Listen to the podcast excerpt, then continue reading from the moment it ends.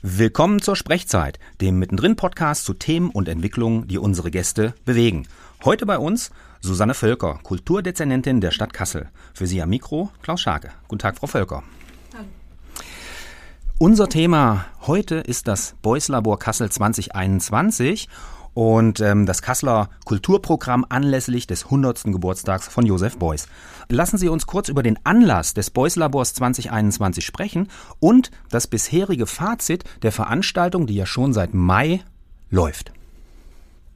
Sehr gerne. Vielen Dank für die Einladung. Ähm, Beuys hat allein siebenmal auf der Documenta ausgestellt. Am 12. Mai diesen Jahres wäre er 100 Jahre alt geworden. Er hat eine enge Verbindung zur Stadt Kassel und noch immer gilt er als einer der einflussreichsten, aber auch kontroversesten Künstler der Gegenwart. Nicht zuletzt aufgrund seines breit gefassten und transdisziplinären Kunstverständnisses, seines erweiterten Kunstbegriffs der sozialen Plastik, die auf ihn zurückgeht, und des berühmten Ausspruchs, jeder Mensch ist ein Künstler, der wohl ebenso griffig ist wie häufig missverstanden. Aber insbesondere seine ökologischen Visionen, die Diskurse über politische Beteiligung und auch die Relevanz äh, von Kultur für die Gesellschaft und ihre Transformationsprozesse sind einfach bis heute unvermindert aktuell. Und mit dem Kunstwerk 7000 Eichen, Stadtverwaltung, Stadt Stadtverwaltung, der Documenta 7, wirkt er bis heute in Kassel nach und prägt einfach das Stadtbild auch langfristig weiter. Und das Beuys Labor Kassel 2021 ist ein Zusammenschluss zahlreicher Institutionen in Kassel, die sich zusammengetan haben, um diese besondere Beziehung und die Bedeutung von Beuys für aktuelle künstlerische und gesellschaftliche Fragestellungen zu beleuchten und dafür eine eigens konzipierte Reihe mit Ausstellungen, Veranstaltungen, Tagungen, Publikationen, Performances, Aktionen und vielem mehr ins Leben gerufen hat. Unsere Rolle als Stadt ist dabei die Steuerung, Koordination und auch Finanzierung der Kommunikation, der Sichtbarkeit, ähm, der Plakatierung und so weiter. Aber die eigentlichen Programme sind eine echte Teamleistung, also eine Zusammenarbeit vieler verschiedener Institutionen. Und diese Zusammenarbeit hat sich unter Corona-Bedingungen natürlich in ihren Anfängen schwierig gestaltet, sowohl in der Vorbereitung als auch in den Möglichkeiten, das Publikum zu erreichen.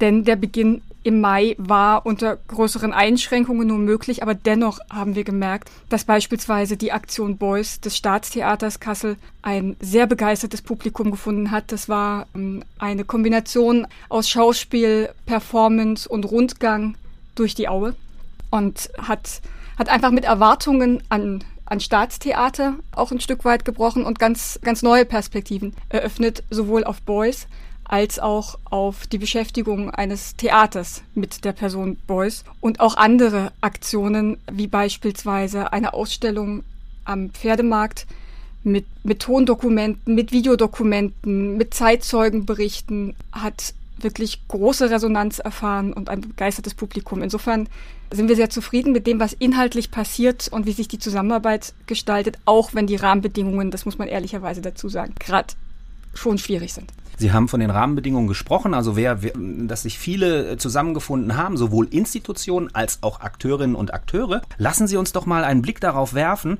was wir bis Ende Oktober noch erwarten dürfen.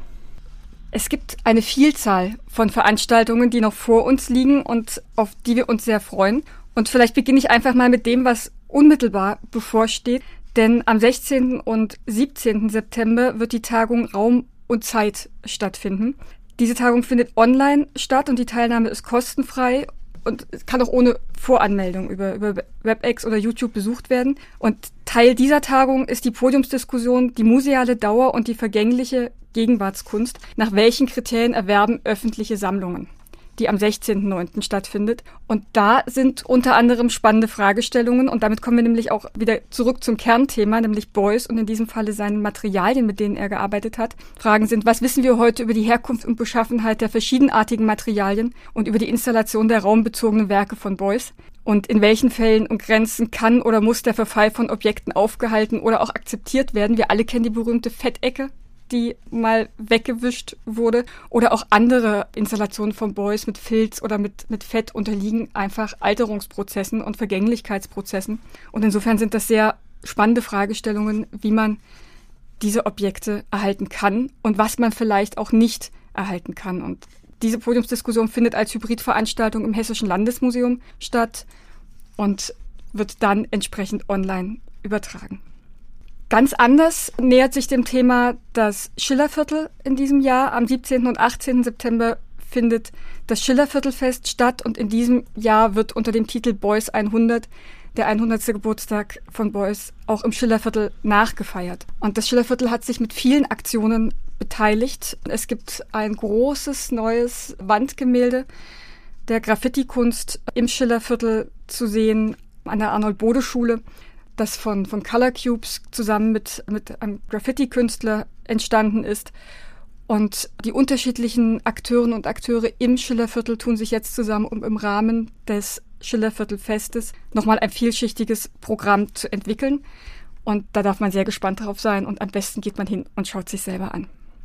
Was haben wir noch? Nochmal ein, ein ganz anderer Ansatz und eine ganz andere Annäherung ist die Ausstellung Imaging Boys, Dokumentarfotografien von Dieter Schwertle, die vom 15.10. bis zum 31.12. diesen Jahres zu sehen sein wird. Und anlässlich des Jubiläums kuratiert das Dokumenta-Archiv als Gast der Museumslandschaft Hessen-Kassel in den Räumen der neuen Galerie eine Studioausstellung über den Fotografen Dieter Schwertle.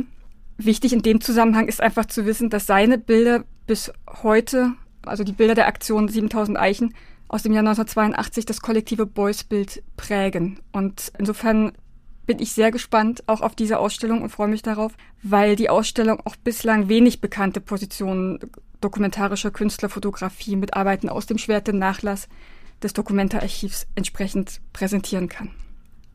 Weiter geht's mit Spaziergängen. Alles, was im Außenbereich stattfindet, ist natürlich räumlich und zeitlich weitgehend unabhängig. Und die CDW-Stiftung hat einen Spaziergangsführer herausgegeben unter dem Titel Boys to Go. Und dieser beinhaltet sieben thematische Spaziergänge zum, zum Kunstwerk 7000 Eichen, die einfach zum Spazierengehen und, und selber schauen einladen und regelmäßig finden auch geführte Spaziergänge statt, sodass man gemeinsam zu den 7000 Eichen gehen kann. Damit sind wir immer noch nicht am Ende, sondern ähm, es gibt noch weitere Beteiligte, die wirklich spannende Programmpunkte entwickelt haben. Denn im Rahmen des 29. Jazzfest vom 12. bis zum 18. Oktober findet das Programm Honey Bunny, eine Hommage an Joseph Beuys, statt. Und da setzen sich die Musikerinnen und Musiker Nicola Hein, Matthias Muche, Rieko Ukuda und Joshua Weitzel musikalisch, bildlich, installativ und sprachlich mit dem Werk von Joseph Beuys auseinander. Und das Ganze im Rahmen des Jazzfest Kassel, also auch das verspricht hochspannend zu werden. Und Beuys war ja jemand, der den Genregrenzen nicht interessiert haben, der mit seinem erweiterten Kunstbegriff verbindend gedacht hat, Brücken gebaut hat und Möglichkeiten zur Zusammenarbeit entwickelt hat, die vorher vielleicht noch keiner gedacht hatte. Und insofern freue ich mich sehr, dass das Jazzfest auch mit dabei ist beim Beuys Jubiläum.